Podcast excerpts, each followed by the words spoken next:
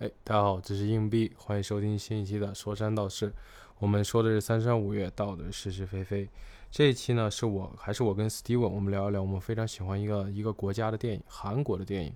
韩国这一年跟我们国家有很多上很多冲突，包括文化上的，但是呢，这个国家的电影却在国际上逐渐走出了他们自己一条道路。从去年《寄生虫》获得奥斯卡的奖项之后，很多我们国内人也开始关注到韩国电影。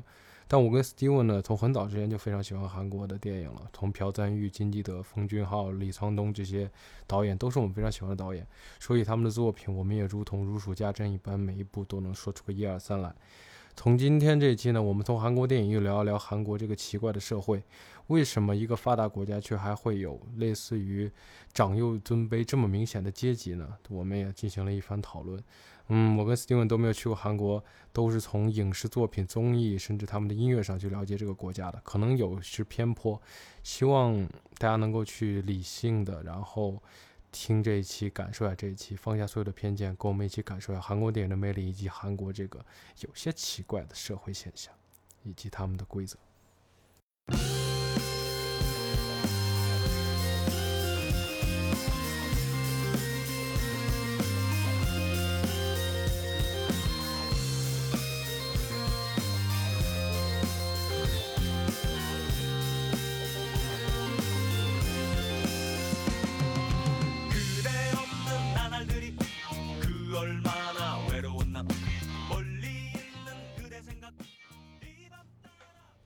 说山道事，新一期，这是硬币啊。今儿，Seven Steve，我想一下，咱你今儿叫 Seven Steve，明儿改个名儿。大家好，我是李飞，我回来了。哦，你是不是不懂啊？我回来了。没有，他其实还没回来，还没回来，还没回来。他这个因公出去一周嘛，我俩就打算这一周录上个十几期的，这是把他冷藏一下。是是。就让大家忘了这人。嗯，咱们这个说山闹事，新一期嘛。嗯，其实这其实这一期李飞来不来没区别，没区别。他不懂，他不懂。他这个人，我可以说是对于艺术毫无建树，一窍不通。他对他懂啥？咱俩不懂个那个踏法的。他懂人家科幻大王，科幻大王，对吧？就是人家懂科幻。对，我懂建筑。这这这这没来，咱就踏伐人家啊。对，肯定说他。对对对，这个。对吧？三五好友之间聚起来聊谁？对，聊啥？就聊那个没来的人的坏话。哎，咱男生那这一期我们就聊聊李飞。李飞这人真不行，是真不行。抢我屋来占我田啊！他是唐伯虎。反正这一期为啥？其实李飞来不来真没区别。嗯，首先他他不爱看咱们今天这个这个这个。这个范畴，范畴，对他就不爱看电影 对他这个人，他比较歧视韩国人。真的，真真开玩笑，开玩笑。李飞是很 peace love，只是他真的不太爱看韩国电影。就是他其实表面上 peace love。嗯。把，咱们李飞的话题可以终止了，终止，终止。今天我们聊韩国电影。对，韩国电影，Korea movie。呃，我们甚至就是可以再聊一聊韩国。其实就是韩国电影，韩国电影，咱韩国咱没去过，但是没去过也不懂聊一聊。对，咱有个兄弟以前去过韩国，咱这咱就是对旅日旅韩的啊，对旅日旅韩，回来就变他妈就变成那个那个三大包小包了翻译。咱这咱这兄弟那没来，咱回来之后咱可以跟他聊聊韩国。是的，是的，因为我跟 Steven 说实话，嗯，还真的很爱韩国电影，确实还真的很爱。我是我是。带着这种学习的心态，哎，我是真的就是看了几部之后，发现韩国电影传达出来那个东西真不错，就是让你很有共感。确实，韩国的电影，咱先，咱还是，咱还，咱俩这个还是先开门见山吧。开门见山，先说说自己最喜欢的韩国导演跟韩国电影。对，先来这个，对对吧？啊，不是，我先说讲一下这个为什么要聊韩国电影。你先聊韩国，你先说为啥咱们要聊一下韩国电影？因为这个，首先韩国电影确实就在咱们这个这个国家的评价风评就非常不错，对对吧？就是大家就是看韩国电影，而且从去年开始，对韩国电影获得了什么奥斯卡最佳影片《寄生虫》，他拿那个欧洲的那个那金棕熊人家拿过多金金？金金棕榈金棕榈拿了拿了一这个金棕榈奖，你想想一部作品同时别的不说，别的不说，别的不说，这嗯些什么什么戛纳这些咱们也拿过，但唯啊一咱们一直没有到手的就是这个奥斯卡，奥斯卡。咱们甚至一直想冲击这个非非这个外国语片，对，外国语片咱们都没拿到，结果人家好小子人家 一下拿到了，人家拿到最佳影片了，对对对，跟咱们离那么近。还最佳导演，最佳导演，韩国最佳导演，虽然咱也有最佳导演咱也，李安，但李安，但咱拍的不是中国的事儿。对对对，他呃是，他那个拍的《少年派》嘛，他拿最佳导演。呃，卧虎藏龙也是最佳导演，啊，那他算拍的那牛逼。中国的事儿。你李安也拍了不少，什么 《喜宴》啊但是咱李安，咱说，咱咱咱咱说实话，人家是在美国学习的，对对人家是美国，人家是美国那一套体系哎，我记得李安还。李安是不是还拍过那个《碟中谍》？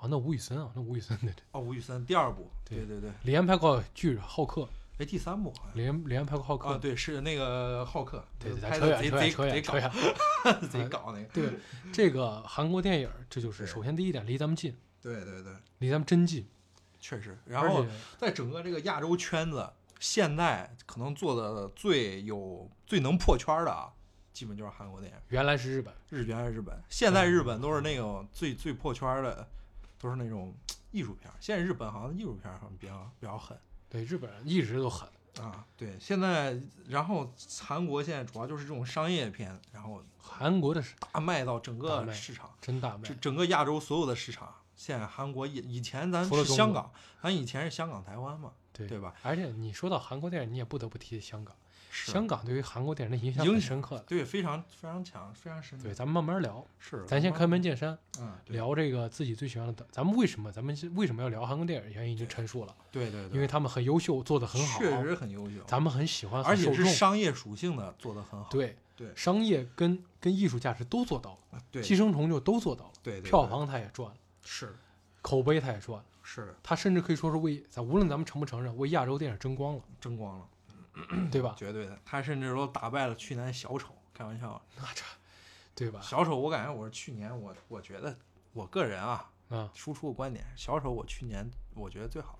对对对。但是为什么哎，去年还是前年，他一九年，忘了。小丑，是一九年的反正小丑我觉得就是牛逼啊，啊，都打但是反正都是同时跟小丑竞争嘛，他们是的，是的，是的，就说是首先这两点，嗯商业上成功，艺术角度成功对，为亚洲争光。对对对，另一点就是最后最后咱们还会聊到，为什么咱们中国的电影要怎么跟韩国人学习？说到这儿，肯定很多人听众这是必须要聊的。说到这儿，肯定很多听众不不不满意了，不满意。我们跟一个小偷国，我们学习，您还真得学着点儿。对，您您在这方面，您还真得撑着点儿。最主要人家韩国学的美国 韩国人说白了，他真是个小偷国。啊，他确实是小偷。咱不是在这儿是故意在那儿贬低他，嗯嗯嗯嗯着实是学，跟日本一样，就学对，就学。人家当时人家也是学的这么一个过程。对啊你别说人家是学出来了。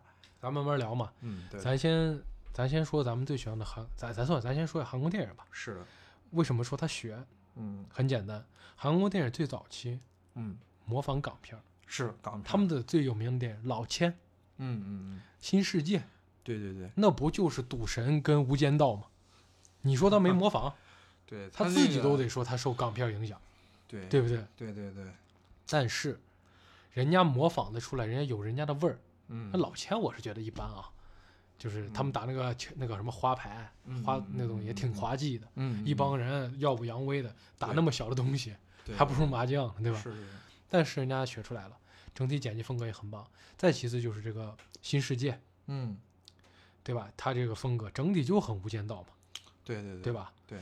然后无，间道当年太屌了。所以说他们模仿这个香港片儿，对，他们后来赚了钱之后，又开始想模仿这个好莱坞，嗯，比如说《与神同行》《对对对，就明很明显最早的最早雪国列车嘛，雪国列车》《风君号》嗯还是《风君号》对，而雪国列汉江怪物，汉江怪物也汉汉汉》，江怪物开始，其实韩国电影确实是投资就成本就上来。直接就对他们终于就打开了，把全世界的这种市场都汉江怪物，而且《雪国列车》还被拍成美剧了，你就可嗯见它影响力之大了，是的，对吧？对，而且这个这个之中，就是风俊号导演交出答卷，而且我觉得风俊号很有意思一点啊，嗯。奉俊昊很注重阶级，嗯，因为奉俊昊自己阶级不高 你比如说 出奉俊昊的《身比较。雪国列车》，其实就是阶级压缩。啊，是是是是。然后玉子，玉子也是一个，哎，但你没发现玉子他特别像那个电影，当时泰泰国的那个电影，那个叫什么？托尼贾演的一个动作片儿，哎，拳霸。嗯，就是他拳霸是小象，他这个是个玉子，是个科幻的一个小东西，对，那个吃肉的东西，对那个玉子他，但是他也讲的是从山村到大城市，也是有一个阶级的跨越的。奉俊昊就是，而且风俊昊最大特点，他是其实咱俩最喜欢导演，你最喜欢的韩国导演是风俊昊吗？我我最喜欢的，嗯，不是吧？呃，最近好像不是，之前是，之前是。啊。之前是，咱就先说吧，先说我最喜欢的导演，对，韩国导演嗯。金基德、朴赞郁。啊，金基德对，朴赞玉这两个导演就太狠了。首先，你从这儿你能听出来，我硬币是一个喜欢这种重口味电影的人，对。血丝呼啦的，这我的最爱。但是咱不能无意义的我也喜血丝呼啦，对吧？对对对，朴赞郁虽然是血，朴赞郁其实一开始出现的时候啊，嗯其实你发现你把咱们看过《老男孩》嘛，嗯，看过《老男孩》听众应该知道，嗯他其中其实不光学错了，他玩了个伦理根，嗯嗯，就是在韩韩国这个社会很有意思一点，就是韩国比咱们分还要很很还要重视这些东西。是是是，咱们一早都没有敬语跟这个嗯嗯嗯，这个这个评语了嘛？咱们原来有，咱们有咱们有谦语，咱们其实比他还讲究。对但咱们为了咱们的发展啊之类，咱们摒弃了这些，甚至咱们最后大陆咱们还把这个繁体字儿化简了。嗯，对对对韩国一直保留这些东西，对，就是就在这样一个社会上，他教出《老男孩》这部作品，我就觉得很值得玩味，对吧？他这个那你那你不是说金基德不更那个啥，金基德就是更挑战？金基德那个挑战，但是金基德是挑战，金基德是他每一步都是那种无底线挑战，但是但是朴赞玉他是属于那种哎给你在危险边缘试 探，然后到最后一下踏出那一步。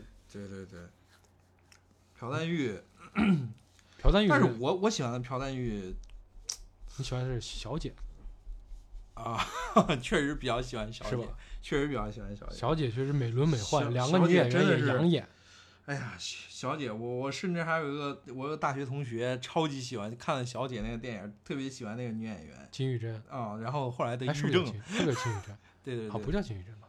叫叫金敏喜嘛，不对，是金敏喜，对对金敏喜。金敏喜，然后得抑郁症了，哎，怎么看这还看出抑郁症了？得不到呗，我以为他读懂电影深意了。那要这么说的话，我早都因为全智贤都抑郁而哎，死了。其实你发现一个事儿没有？就是我其实看韩国韩国电影，就是导演，其实在我的慢慢的意识里面是一个次次位的。其实我第一时间都喜欢的是演员，是吗？你没发现这个跟香港电影特别像？对，我最开始其实喜欢宋康昊，哦，我是我是根据演员看电影的。宋康昊。我从当时初中的时候嘛，哎呀，宋康昊其实跟奉俊昊就是铁搭档，啊对，但是但是也也也也也不是，其实宋康昊也演了很多其他导演的电影。你看我是怎么看的？我是先先看宋康昊昊也演过朴赞郁这个《我要复仇》嘛？哦，那个那个片子我还没看过。你看，就是复仇三部曲最后一部。我看奉俊昊是是共同警备区，然哦后，出来，然后是那个呃那个杀人回忆，然后那个对杀人回忆，下来就是那个汉江怪物，然后就这一套，就是直接把那个奉俊呃宋康昊的一套看完了，宋康昊、然后然后下一个我特别喜欢何振何振宇，何振宇，何振宇，嗯，然后就开始看何振宇，什么许三观，嗯。那个追击者，嗯，呃隧道。恐怖直播，恐怖直播啊，对对对，然后是就是何振宇有关一切，我操，嗯一一通看，你们没发现这个就跟港片特别像？何振宇，那你肯定也看小姐了嘛？哎，那那肯定小姐嘛，那嗯不是之前都说过了。嗯，然后反正是何振宇的那一套，然后何振宇那一套看完之后，其实慢慢才会注意到，哎，这个片子你就是就像当时我看哦追击的、哦追击者的时候，哦然后我看了黄海，然后我在在豆瓣儿这两个人的时候，发现哎是一个导演，对，我才意识到这个导演，然后我才去看这些导演的一些东西，后边儿的哭声啊什么的。对，哭声。然后还有一个就是一个演员，然后把这个那黄正正民你喜欢？黄正民嘛，对对吧？哭声嘛，黄正民嘛，嗯，对，黄正新，世界，对新新世界，对我也是黄正民去看了哭声、新世界，然后这样的电影，然后才看了看了其他这些东西。就是我是从演员进入的，我都都觉那你最喜欢的演员就是就是黄正民、何正宇、宋康昊。对我第一个最喜欢的宋康昊嘛，那我这就跟你说几个不一样的。你说我喜欢这个崔民植，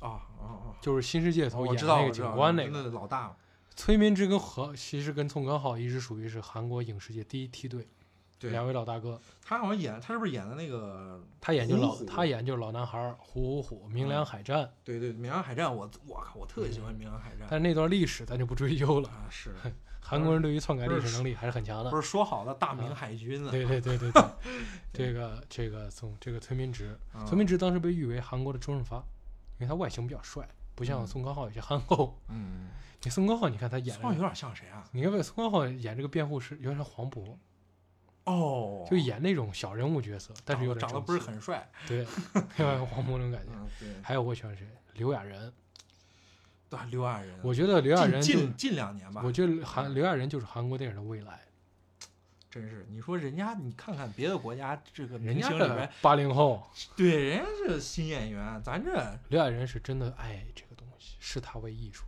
哎，等会儿，你就就这问题，咱国内有这刘亚仁这一系的这种，有呀，咱国内是王传君啊是，那个王传君是我不是这么药神都是演那个谁那个，对对就那个那个那个黄毛那个，对对那也是个张宇，张宇啊，那也是爱演戏的呀，咱国内也不缺，也不缺，只是没东西，只是确实没没没，只是没给他们们好剧本。没项目啊。你看这个张宇，他在这个他的这些，比如说还有那个什么，胡波那个大象席地而坐，也对席地而坐，他嗯也只要给他们机会，对对对，演员这个东西说实话挺吃剧本跟导演的嘛，是他就像一个物件，需要被导演和制作人摆弄一下，他才能摆摆出好看的姿势嘛。是的是的，再比如说，我还喜欢这李正宰，嗯，啊小帅，哥，对对对，对吧？黄正民在这邋里邋遢，李正民是有点，哎，黄正民有点有点谁的感觉？黄正民有点孙红雷的意思，你知道我意思吗？其实还有点不一样，其实有点不一样，孙红雷跟黄正民比还差点意思。差点意思。孙红雷一直很喜欢黄正民，嗯，还有点想要演那种黄正民的感觉。黄正民，反正反正就这几个演员我就很喜欢。哎，当时其实韩国还有部电影《暗杀》，暗暗杀确实也是，呃，名气很李正宰就他演了个叛徒，对 演了个演了个那个叫什么？应该咱们叫二鬼子。啊，对对对，他我觉得我发现有这几个，就是从他有几个阶段，你没发现？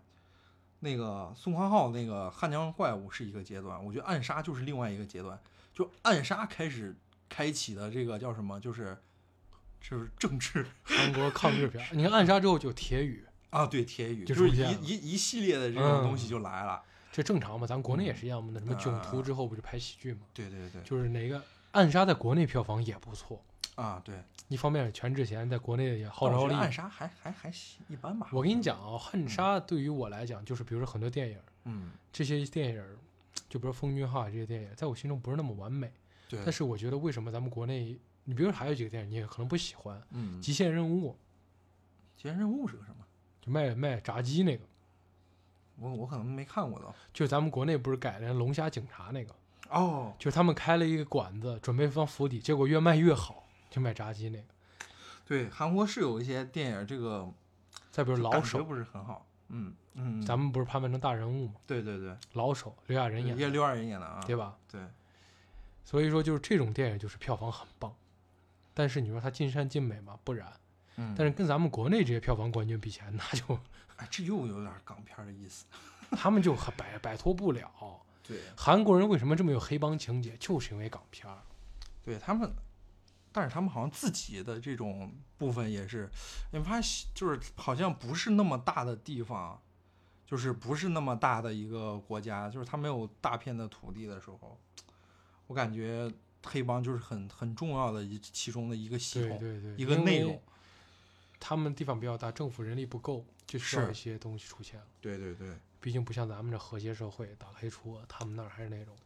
嗯那再说一点，你比如你有没有看过那个一个东西叫《亲骨》，就朋友，李秉宪演的，也是个黑帮片，也很没有不错。没有。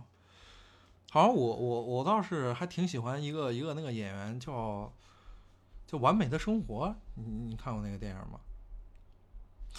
就是宋慧乔演那个，哎，我我我记不太清楚了，反正当时我看着也是觉得很喜欢的，是吗？是一个，就是就是就是南山上的部长那个、哦那个那个哦部长演的那个、哦哦哦一个一个一个一个黑帮的片子，完美的是世界还是完美的生哦，活？我想起来了，是跟那个柳熙烈演的，就跟那个《一九八八》里头那个狗焕，那个演员叫什么来着？忘了忘了，我可能记不太清。赵衍，成但是这种是不是？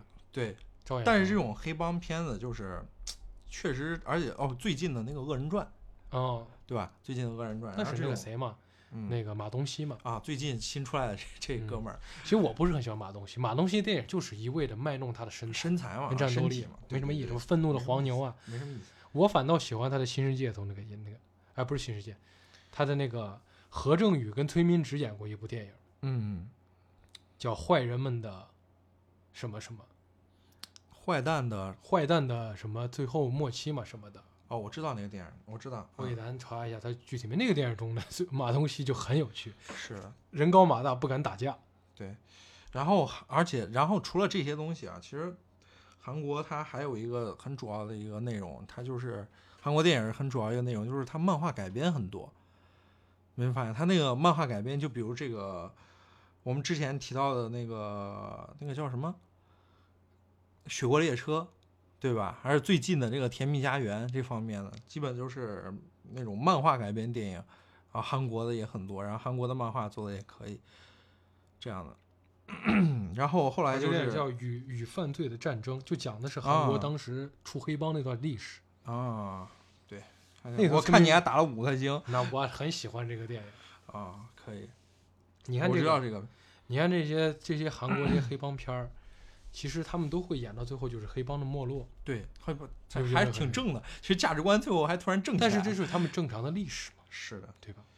对，就是韩国人这些黑帮片儿，就是类似于这种讲这种历史啊。然后，然后就是特别，其实咱们咱们国内人去看这个韩国电影，最主要的开始的题材，还有一些政治诉求在里边儿。其实，其实你没发现这种韩国黑帮片，它虽然是学香港的这种东西，但是它其实在咱们国内的影响力远没有那种政治电影，就是题材电影，然后的影响力比较大类似。于那种太极旗高高。比如就不是就就比如说我说《南山上的部长》这样的电影，它虽然《南山上的部长》那部电影其实水平也就那样，哎，是不是有这种可能？嗯，韩国人的影视他们没有那么多条，他们愿意去演政治上所谓的丑恶，甚至有些我感觉过了，就硬演，为了丑恶而丑恶。不是不是，其实不是这样的，他们他们还比较复杂，因为他们是经历了很多的，他是经历过很多的这个政治的这个过程的嘛，对吧？就不同的武统时期的，然后不同的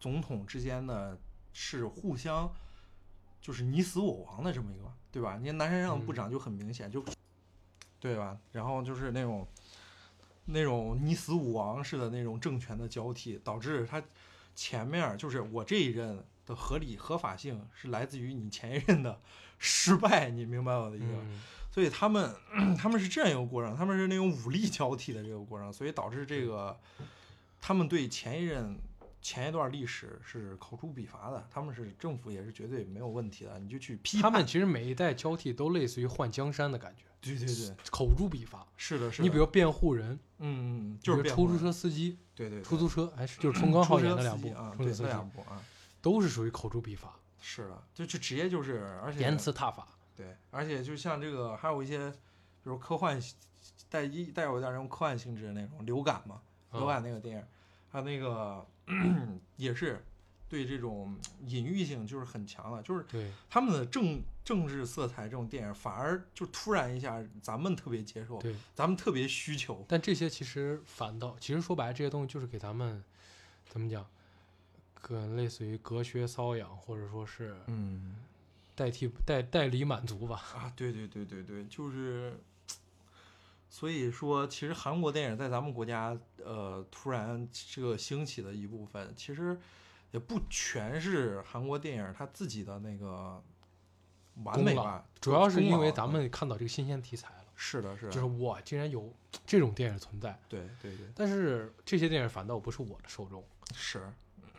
其实这个也是我当时初中的时候，我我特别喜欢和搜罗这样的电影看，然后后来也就慢慢也觉得就是中间一段就把它放开，因为太太公式化，太对，除了那些很优秀，比如辩护人、出租车司对，机，除了啊啊，这些很优秀的，对，咱们看了之后觉得啊、真的是很棒，因为各种角度都很棒。是。有一些它就是类似于为了，就比如说你刚说的流感，嗯他为了这个对挞伐嗯嗯。政治而去挞伐，对。就没有合理性。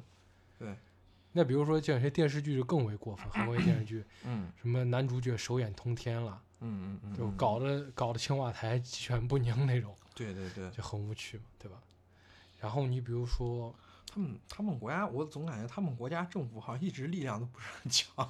我跟你讲，其实韩国政府它类似于是讲的是，他们鼓励这种东西，他们大肆鼓励文化，他们给任何东西没有那么多强加限制。嗯，因为他们毕竟要要要小国家嘛，生对生生产嘛，这个是很但是他们这一套措施，现在去年这一年其实得到了回应。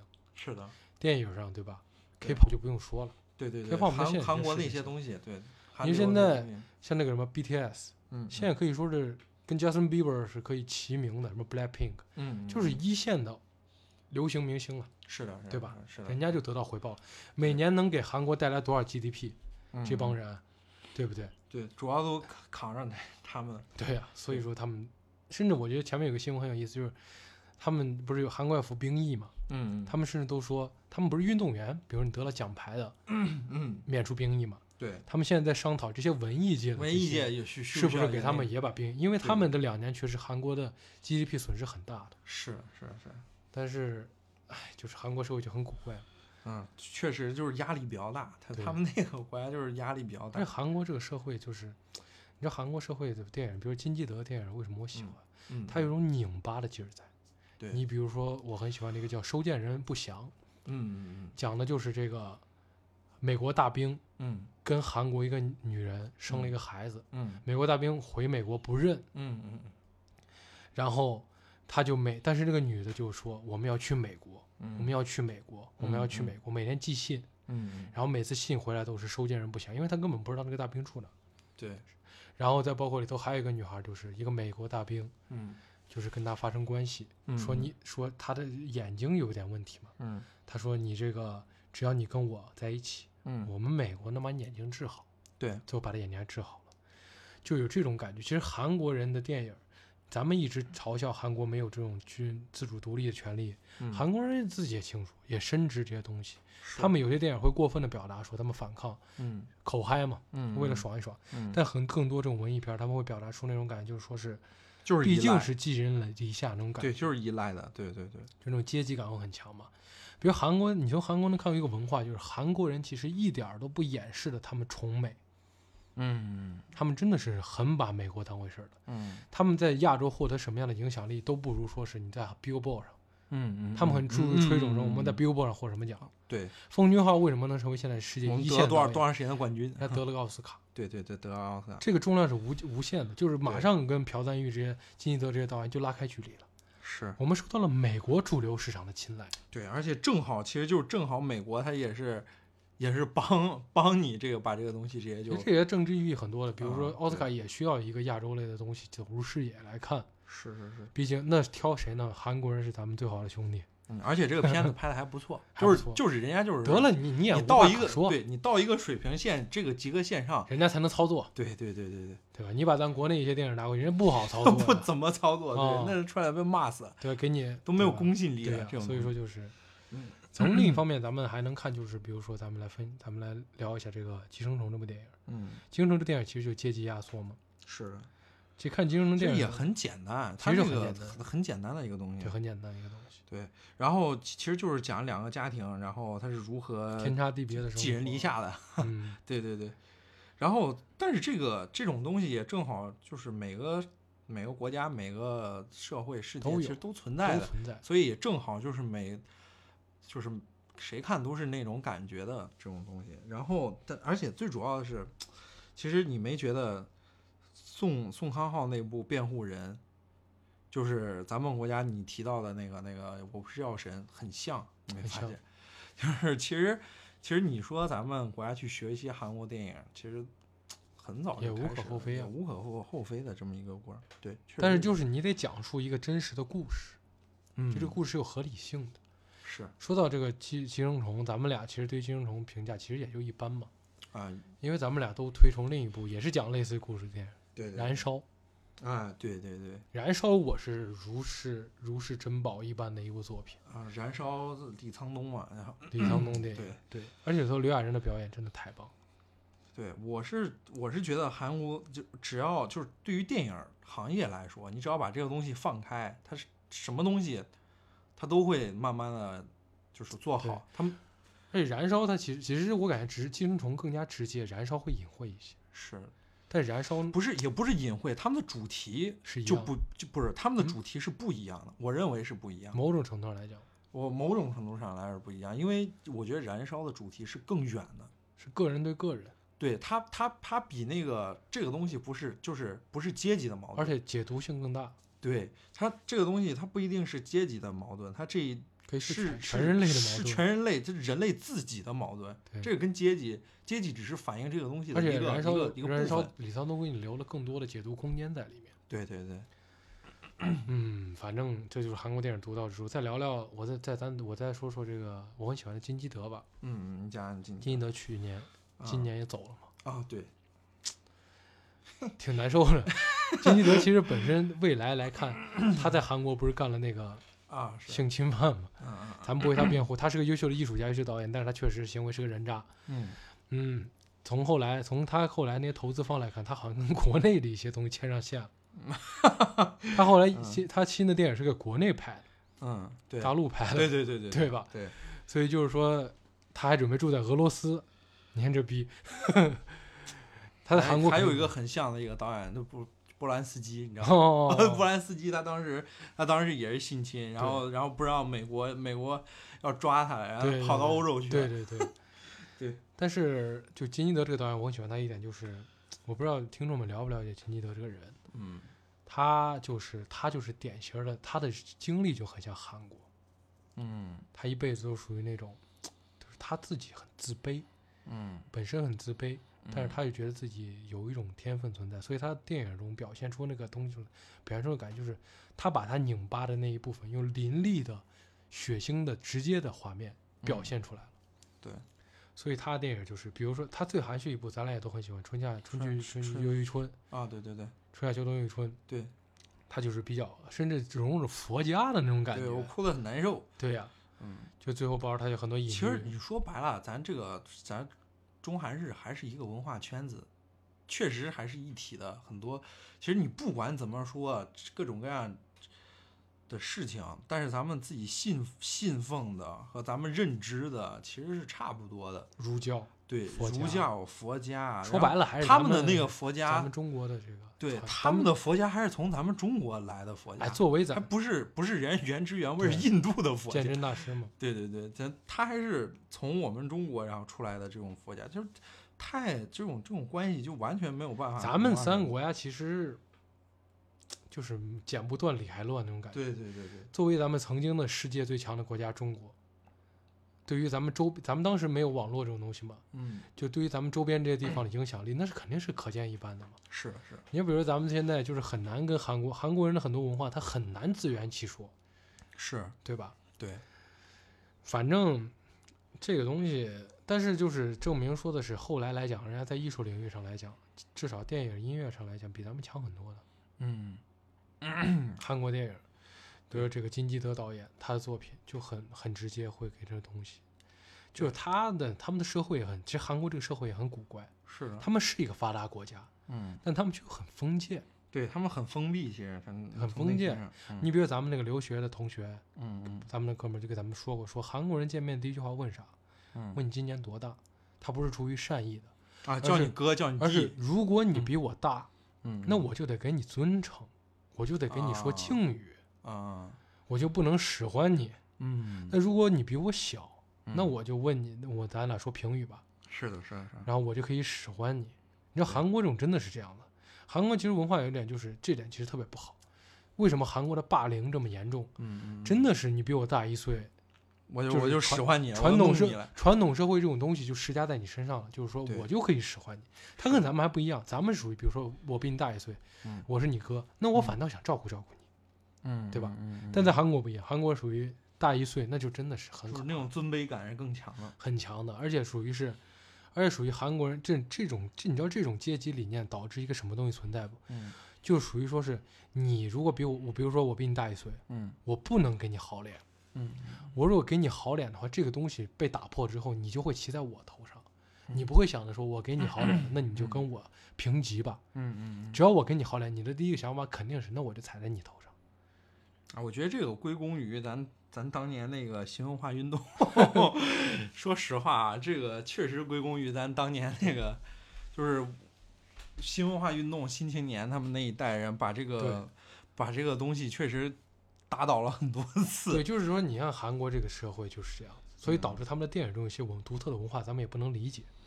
是是是，尤其你比如说咱们看香港的这种黑帮电影，嗯它其中即使是大哥小大哥和小弟啊，嗯他没有那么大的阶级差别，嗯最多就是大哥训话小弟听着，大哥让小弟办个啥事儿。对，那你看韩国那种电影，就跟日本的黑帮片有点像，嗯甚至比日本还过。就他们永远见着大哥是要 背着手的，大哥是扇巴掌。就韩国你看那种日本那种就是把你牙，包包就那种一直打，嗯，嗯然后你还不能还嘴那种。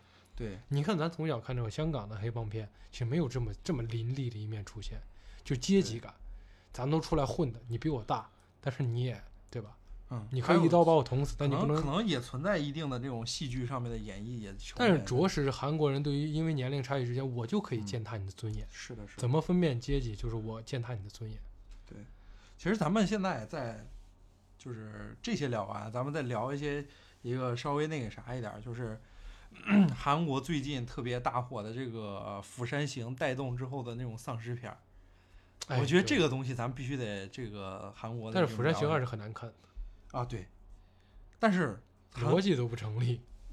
对是非常烂，但是《釜山行》它带动之后出来的那些电影，你比如说刘亚仁不是前一阵儿也拍了一个那个活着那个啊，活着那个那个好像评价也不好，那不好看。还还有我是刘亚仁，喜欢刘亚仁，但确实一般。刘亚仁演的不错。然后还有前一阵儿那个网飞和那个韩国甜蜜家园合作《甜蜜家园》，还有这个《王国》。而且你知道最大的啥？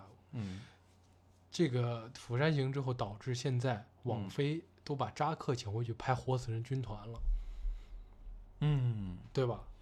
这个就很很可怕了。就美国人可能已经厌倦了丧尸了，对。但，是亚洲这个市场，网飞是全球的嘛，啊、他们就是说那我们把拍这个老老哥老鼻祖扎克施耐德请回来对，拍这个活死人军团，哦，对他这个活死人军团，我靠，我我前一阵儿我才反应过来，我前一阵儿看那个豆瓣上面，因为那个那个正义联盟时候我才看到，我都没想到他竟然还回来会拍 对，拍那个美国还拍这个，就这几我就有点年接受不了。这几年扎克赚钱主要来自于网飞给他这个了。是是，那那其实你看这个韩国的丧尸片儿为什么会比美国丧尸片更吸引人？是因为我觉得啊啊，一方面是因为它少了枪械，嗯，对对对，有枪械拿那种冷兵器去对，有枪械，其实紧张感就没那么强了。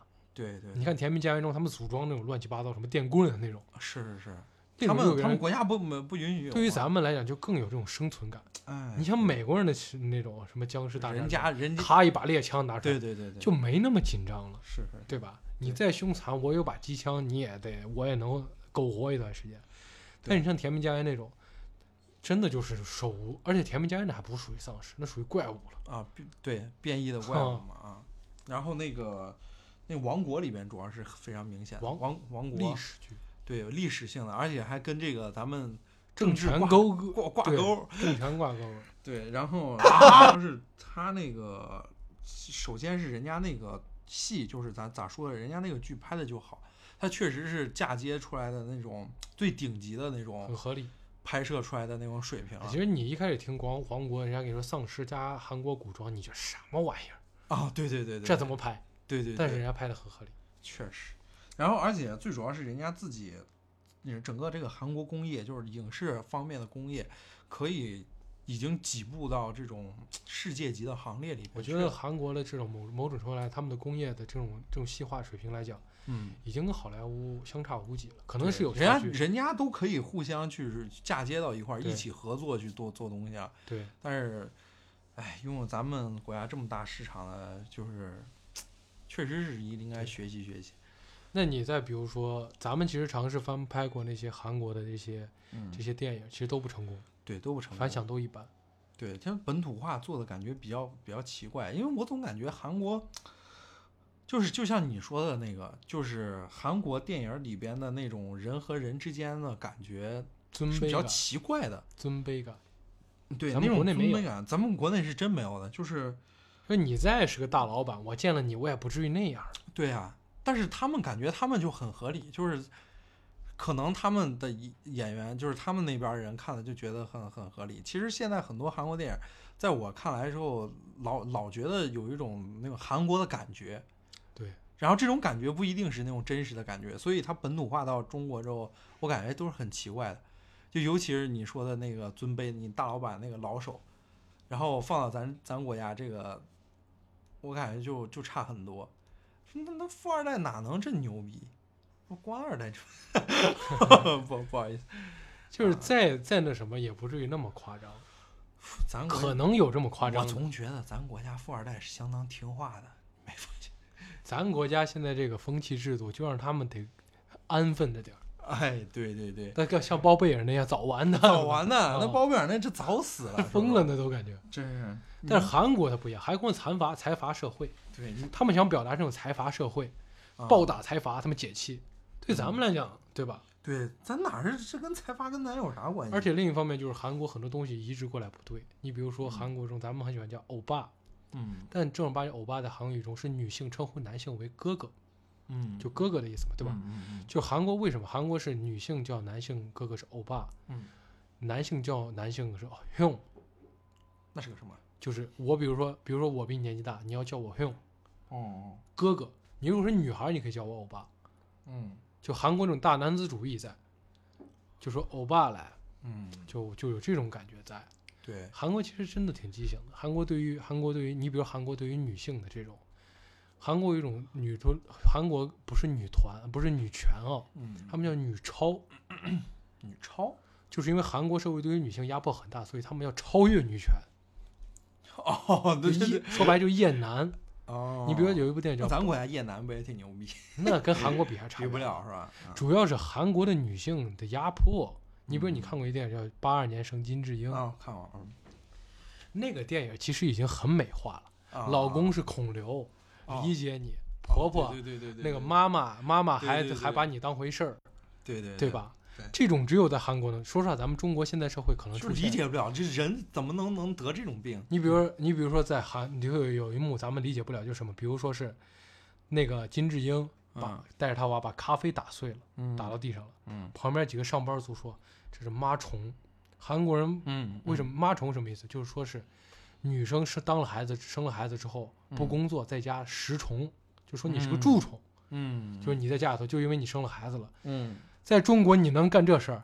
确实，你敢你敢你敢把一个孕抱着孩子的人咖啡打碎，你在旁边还骂人家，你这等着被口诛笔伐呢，对不对？对，这等着丢工作了，估计对吧？咱不是说美化咱们国内这个情况，着实跟韩国咱国内女性权利是真强大 不是，咱不是说真强大，啊，确实比韩国强确实多了。好。这个电影拍到中国来，就共感就没有特别强，就有一些东西肯定还是有共感在的。嗯你比如说这个韩国里头那个，就是他们会说女，他们会真的歧视女性，嗯，就比如那个金智英的老板，明明是很很精干的，嗯。他们说，哎呀，你这个干那个啥，其实跟咱们有点那什么啊女博士有点像，对对对，但是就是没那么严重。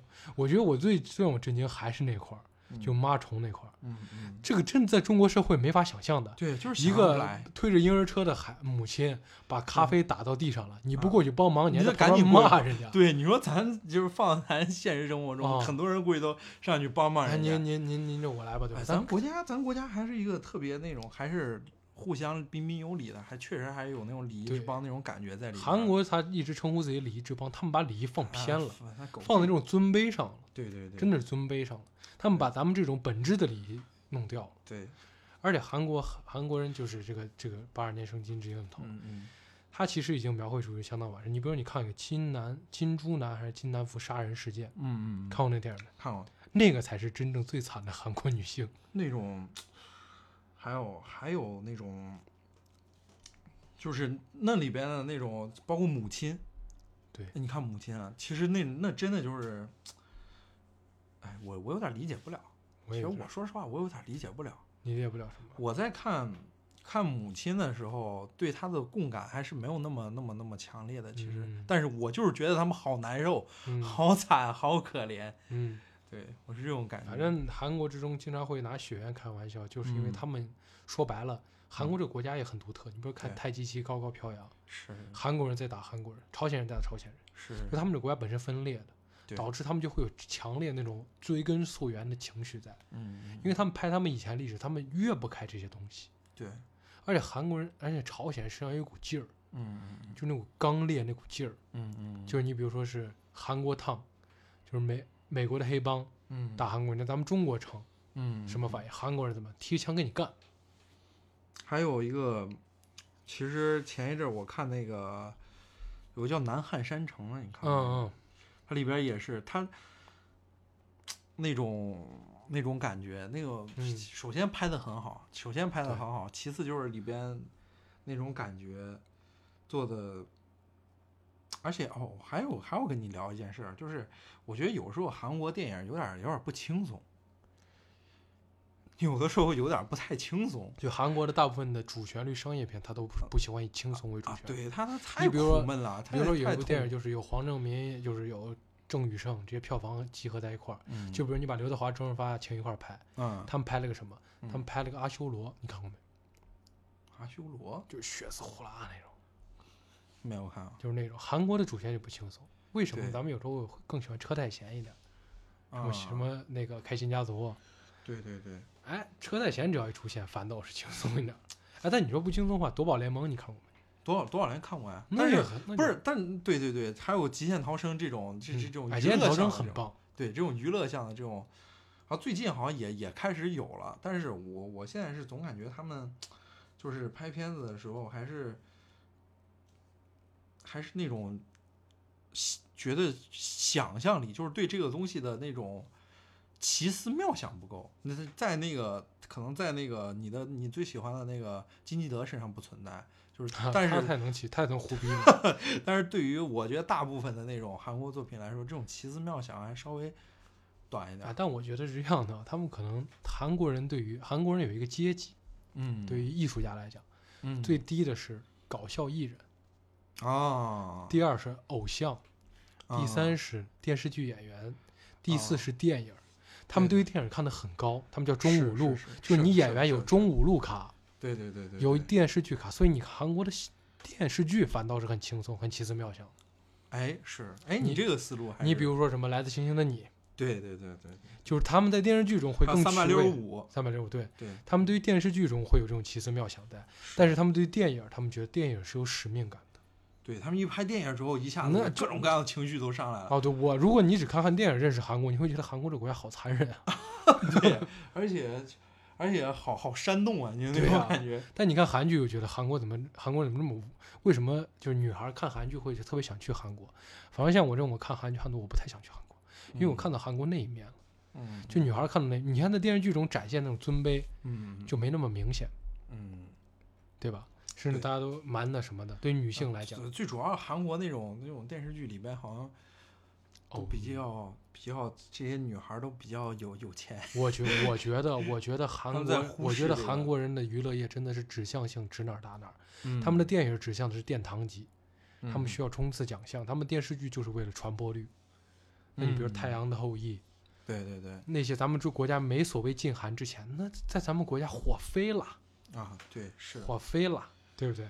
对，所以韩国人真的是，而且我觉得韩国人跟日本人之间最大一个有意思点就是，日本人，你比如去日本人，我之前看一期那个《锵锵三人行》，嗯马未都聊韩国，嗯他说他去日本去看那个博物馆的时候，嗯日本人会会把每一件东西，他们会在博物馆门口就说我们的文化来自中国。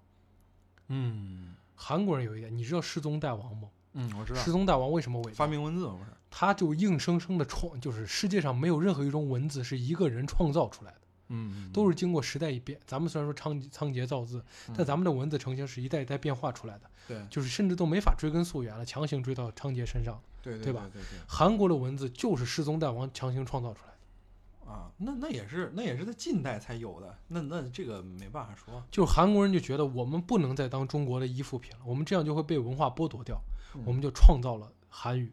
韩语是拼音文字嘛，因为啊一个人他没办法弄那么，对对对对，他很多就是一个部首代表一个音，然后拼起来是这么一个读音，嗯。甚至很多字儿可能都有不同的含义，会有一些韩国的独特的梗，咱们有时候看不懂，对对对对，就是在这个方面。嗯。比如他们有个梗叫“新版鞋子”，跟嗯他们那个西把很像，嗯嗯，所以他们有时候玩梗，比如说新版，你嗯新版都新版，就说你西把，就这种梗，咱们根本听不懂，对对。知道吧？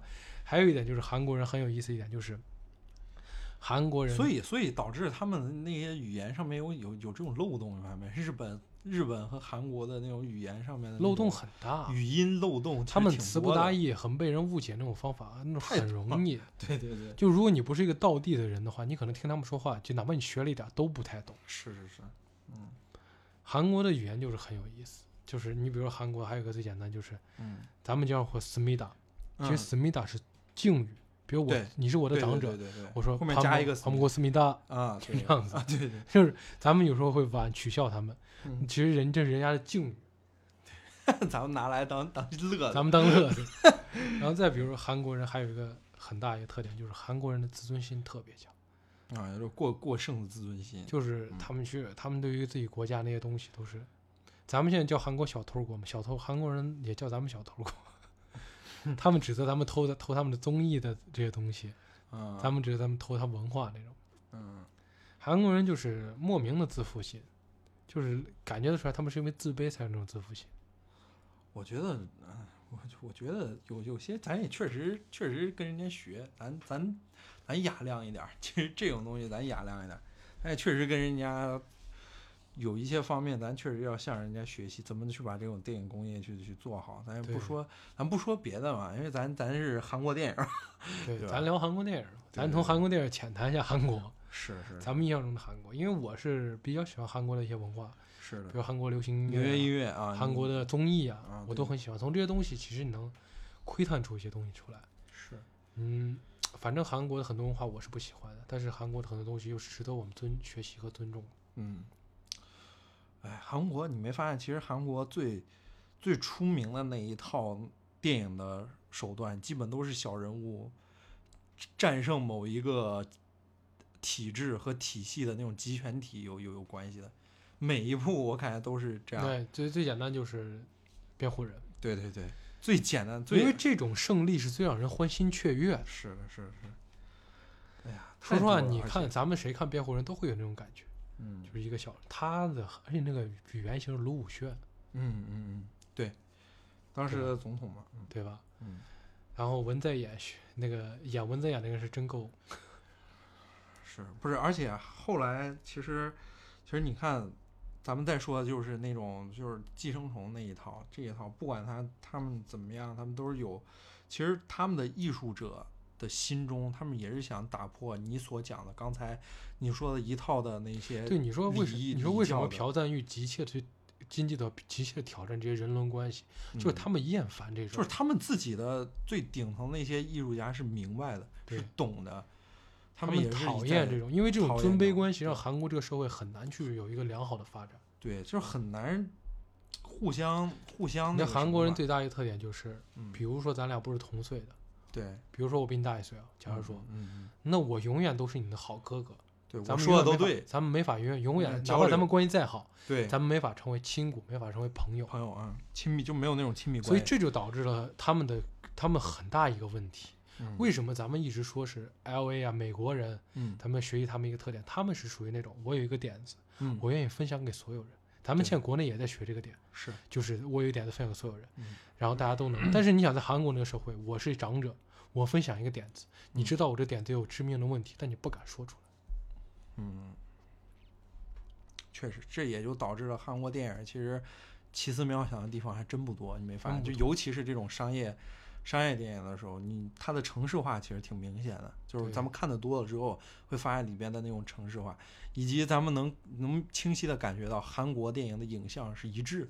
哦，是。是就所有韩国电影的影像都是一致的，没有没有咱们国家，其实咱们国家还挺飞的，说实话，挺飞的。就是张艺谋的感觉是张艺谋的感觉，冯小刚，冯小刚，贾樟柯，贾樟柯，娄烨，娄烨，对，而且还有那个最著名的张张不是王家卫，王王家卫的影像又是全世界又不一样。还，有宁浩，对宁浩的每个人起码都是不一样，但是，哎，其实我们要学习的也就是如何工业化、规整化这一套，在保证自己创作的这个过程当中，一个城市化出那来。另一点来讲，咱们国家，咱们国家的电影行业其实有太多故事可以挖了。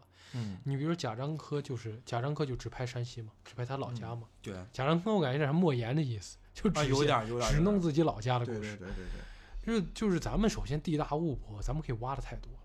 对呀、咱们咱故事很多，嗯，是的，就是但是韩国人他有一而且差别很大。韩国人的特点就是他们是模仿，但是你看去去年吧，嗯，李正宰跟黄正民又拍一个叫什么什么什么邪恶中的我，那是啥片？我现在都开始不关注这个。我我看了之后我觉得很无聊，就是又嗯是一个高阶版的新世界，只是跑到泰国去打，嗯，就那种感觉。那确实慢慢就变得没有意思了，没那么有意思。而且韩国人永远拍不出《唐探》这种电影。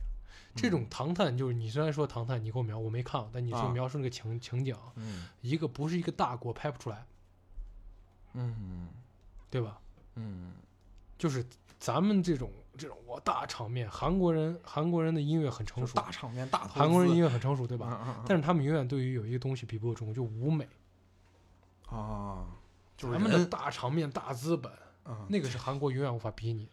咱们陈凯歌导演为了拍《猫妖传》，为了拍那破玩意儿，嗯。搭了座城，嗯嗯，对对对对对，哎呀，其实人家那还行，还行还行，就跟陈凯歌来比就差 点。陈凯歌主要起步太高了，起步太高。他这个就是他应该属于先是搜索，然后《猫妖传》，然后来个哎哎，对对他的导演生涯就完善了。对对完美了。先是无极先是无极炸垃圾，然后是然后没了，我，估计他直接拍了无极就没有后边了，直接拍无。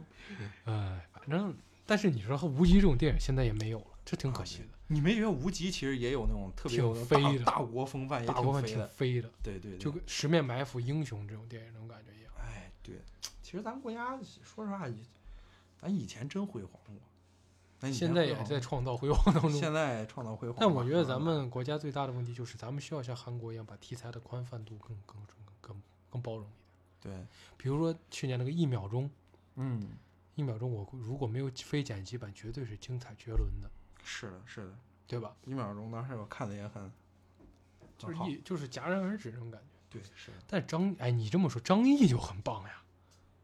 啊。但张译不算新新新新演员啊，就那种特别年轻的那种。那也他也是这几年才开始担这个大梁的嘛。那你说刘亚仁也是八几年的，一个电影演员想要成为一没有说，哎，你说那几个人是二十多岁能成为票房号召力的，对吧？跟流行明星还是不一样。嗯，周星驰二十几岁，哎反正韩国电影、韩国文化嗯作为咱们的邻国之一啊，嗯嗯，还是要多学习。对对，可以多看。同我希望大家对于每一个国家来讲，要记住一点，就是，嗯，我们想传达一个关系，就是说是任何一个国家、任何一个地域，日本、韩国，嗯，咱们在欣赏他艺术的时候，哎，你说在欣赏艺术的时候抛弃掉国恨家仇，合不合理？我觉得我完全不可能，不可能是吧？是就是不可能抛弃，也咱就别谈说合不合理，就直接就不可能。就只是在审视他们艺术的时候，就哦暂时的忘记这些。啊，你的意思就是就咱们历史当中的那些事儿，对，哎，那，哎呀，这么说吧，就是为啥会有国仇家恨这些东西存在？其实是我们对历史还不全知而已。嗯，其实是有的时候是我们那你看那个，太极旗高高飘扬的时候，就有那种感觉。对你，而且日本，你比如比如说咱最恨的国家，对，咱最恨的国家日本，它同时也创作出来是在世界的那个角落。你看过那个那个电影？嗯，什么电影？就是世界的那个角落，我没看好像叫什么我忘了，是个动画片，就是讲的一个地地道道的农村的日本的妇女，嗯然后她的丈夫就是一个普普通通的一个渔民，然后被抓到舰队上面去当军官，然后他自己是什么都不知道，他只知道现在在打仗。他每天就是也就只是洗衣做饭，就是 战争这个就是就是这个战争这个东西，咱进击的巨人嘛，对吧？嗯，就是你站在任何一个角度上。对我们是信息不平等的，站在任何一个角度上看，我们哎，这个就太宽泛了。人是人都是一样的。我觉得历史太复杂了，是的，就是没办法。而且而且有的时候我们要抱有着一种心态，就是我们都是人类，就是是不是不是另外一个人就是恶魔，我们都是人类，我们都是人类。然后很多东西的时候，我们不理解不一定是，就是人就这个东西就不存在，是，是是这样的吧？我们起码有这样一个心态吧，反正就是艺术这个东西是无罪的。是无罪的。但是如果你夹带私货，想要传递一些这些歪门邪道的东西，那你肯定是作为艺术家你就错了。对，对你比如说金马奖，很可惜就是金马奖作为华语为数不多的啊几个有公信力的突然站上来站起来那个嗯台湾的那个纪录片导演，他说那句话真的是那，而且那一届金马奖的把金马奖杀死，对呀、在大陆就杀死了，而且那届金马奖的主办人还是李安，你叫李安情何以堪？难难受的不行，人家难受死了，我这对吧？对吧？就是没有这个必要。对就有的时候真没这个必要，所以很多事情就大家懂就行了。而且你看李安拍那个《喜宴》嗯，就很有趣。对，你看喜台湾也有很多有导，杨德昌呀、嗯，李安呀，嗯嗯嗯。而日后可以有机会可以聊一期台台湾嘛台？湾电影很有意思。台湾台湾是那种知识分子电影，对，它是那种超级台湾有一段时间电影就是什么，嗯你如果不拍杨德昌那种片子，嗯就王晶在那个时候嗯嗯很被人诋毁，就台湾在那个年代九十年代时候，对因为每一个学电影人都想拍文艺片儿，嗯，对，因为他们的市场只有那么大。但是香港就很有趣，香港嗯就是当时那个年代，每一个人都想当王晶，对就每一个导演对，情况不一样吧？不一样。你看，你看，由这个东西，香港和台湾这两个东西，就这个天差地别是咋来的？是多种多样的原因，复杂的原因带来的。太复杂了，嗯，当时移移民到台湾的这么这么一些人，建立、建设和塑造现在台湾的那一帮人，其实都是，啊我不知道这能不能播啊。但是当时确实都是很多的知识分子是跟着这个民国政府来到，不是，你知道台湾人有一个叫眷村人，嗯，眷村就是指的大陆家眷，啊啊啊，他们作为眷村人，嗯你看那个枯岭少年杀人事件，对台湾的原住民跟眷村人就对立，对对，对因为眷村人是大陆来的，对对对对对，而且是大陆的那些知识分子，就是高修养的那种那些人来的。废话，那能能能到那座，岛上？而且而且能到那座岛上，咱们大家想象都是什么样的？然后台当时当时北京大学不是还还有一部分搬到现在的台北嘛？对台本还台台北还咱们还有故宫了呀，对他们的 就各种各样的中国文化，就是浓缩起的当年的那些中国文化的东西，其实都搬到台湾，所以那那些知识分子环境下塑造这个，比如说台湾电影的那帮人，都是艺术片啊，对，但是因为他就是那种环境下。但是有一个问题也就产生了，就是导致，就是这几年台湾，说实话，台湾人、眷村人啊，这些人嗯也是被台湾化。对对对，也是有这么一个过程，因为那他们是过来建造者吧，因为那你看后来总，有先进文化。咱们在韩国之前，嗯一零年之前，咱们小时候看到那些所谓的偶像剧都是台湾的。是啊，对对，台湾的台湾的电影，其实到那个时候后期都跟日本学，那个是对是跟日本学的，日本是影响香港还有日本跟台湾的关系，跟英国跟香港的关系一样，是的，剪不断理还乱。对，对毕竟咱们那段地方叫人家管理过。对对对，日剧是日曾经日剧过，对，然嗯后当时香港，而最主要的是，就对比来看，台湾是那样的，香港是什么？香港就是一大堆所谓的屌丝吧，从广东那些地方、厦门、福建那个地方来到那我咱们上期聊的吴孟达先生就是福福建人，对福建人、厦门人厦门人，对他们就是一大帮那些大陆人，然后来到香港这个地方来淘金来了，对，所以他们都要学习这个王他们都是娱乐。他们都是搞这种娱对哎，娱乐你这一说还倒有意思。就是就是这样，其实就是种种方面的原因导致一群人不一样，然后他们做的事儿也就不一样。那你再看为什么为什么韩国电影，咱们聊回韩国电影，对。为什么它会有那种独特的味道？就是因为他们被人管理着，他们的他们的民族四分五裂，分成两半，是是，他们有一种归属感，对，但是他们又觉得四面楚歌。他们这一辈子，自从朝鲜王朝建立来出，对。你就比如说有一期有一个韩有一个节目讲韩服的，对，他们说韩国的王的韩服嗯。就是咱们中国太子的那一身儿，啊，对啊，就是就是他们不能穿王不能穿皇上的衣服，对对，他们永远都属于附属国。再到现在，他们等于说说难听点，韩国美国的附属国对他们的他们的他们的王他们的，文化就是寄人篱下，对对，他们的王叫称为殿下，对。他们的太子就是他们相当于他们的太，就咱们的太子叫殿下，对。然后他们叫的王叫殿下，他们的王的孩子叫叫什么夏忘了，哈哈，不好意思。对，让我想起来那个有一部电影叫《私道啊，对》，对，刘亚仁演的，就是把那个刘亚仁的王子关到米缸里头。啊，对，我活活弄死那个就是祭天的那个，饿死的那个，嗯，对，那个叫那个叫刘亚仁什么来着，我都忘掉了。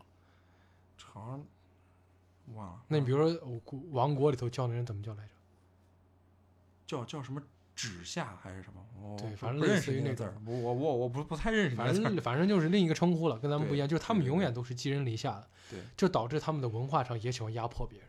对对对，而且他们最主要是他们是充满着这种危机感。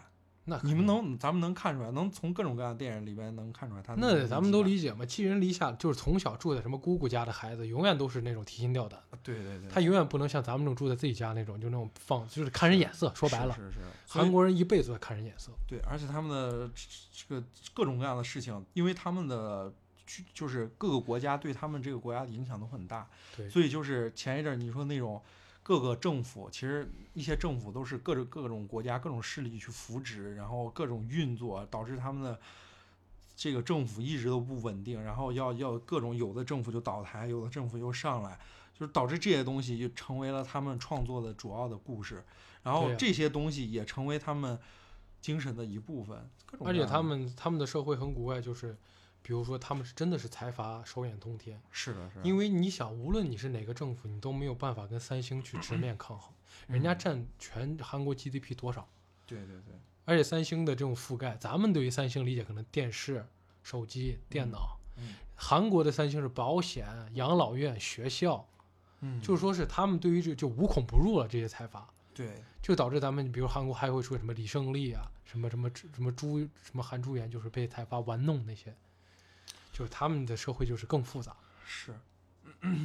没有办法，没有办法。其实他们是一个不断被被撕扯的一个民族，他们那个地方、他们的文化也是割裂的。对啊，我记不不停的在被被各种各样的他们其实我觉得韩国最让我觉得有意思一点就是，他们明明是一个发达的国家，咱们还是发展中国家嘛，人家是发达国家，他们只是从纸面上面是个发达，他们是发达国家，但是他们却有那么那么那么，他们甚至跟泰国都不一样，泰国有王，但人家泰国的都没有像他们那么封闭，嗯嗯就他们这真的很古怪，就是那种真的小人那种感觉，就说咱说难听话，嗯就那种长者要指挥下人，嗯，这就不是一个大国风范。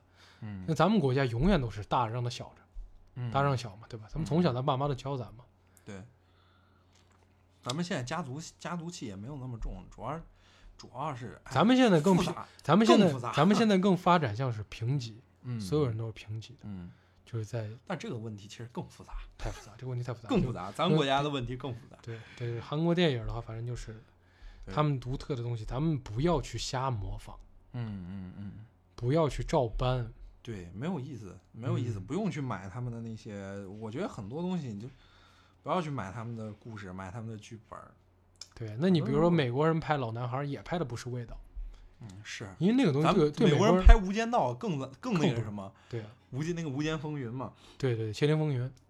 无无啊，无间风云》啊，无间风云，对他们拍《无间道》，对。对他们拍《无间道》，那是马丁还马丁斯科塞斯拍的嘛，然后出来的感觉 贼贼拉，就很奇怪。，就对对对。但是你像美国人的警匪片是另一个味道的。对，嗯，反正这期就到这儿了，希望大家能够，我们反正这期都不是韩国电影了，对，我们延伸的太多我们尽量聊韩国电影。太飞了，咱们太飞，对对对咱俩这个太飞了。咱们我们这个就是我给大家解释一下，我们前期就是尽量就是就捕风捉影一下，把把大大部分的东西我们都先骗出来，我们会慢慢的就是收收入到一个微观的。咱这聊的什么结构主义，对 咱这是解构主义，给你把零件拆出来，一个一个弄，但是拆的也不是很好。是我们现在慢慢，我但是我们以后会慢慢的开始聚焦于更加哎，我我还真的希望咱们听众如果听到最后的话，嗯给我们留言说一下，说是您到底是喜欢那种根据一个主题围绕主题聊，还是喜欢像我们这种扩啊发散性的聊？对对对，如果有这种想哎法，其实可以，听众如果也可以，就比如说你特别想让我们聊一期寄生虫，我们就认认真真的跟兄弟们，我会看两遍《寄生虫》，我们就认认真真的跟咱们讲一遍寄寄生虫，我们聊聊一聊寄生虫这个电对影，就是你们。就是我希望有观听众，就是有有问题就提，我们我们还都都在动起来，互动起对来，互动起来，我们都在咱们发展的过程而且。咱们看别的那种播客，互动性不是那么强，是咱们这每期题目互动性都极强。哎，对呀、这真互动起来，好吧互？动起来，互动起来！我相信愿意花时间听一小时播客的人，应该对对也是属于那种阅片量比较大的，对对对吧？阅片量不大，人听到中间早就关了。金德对谁也关了，金德 我只知道基德，怪盗基德。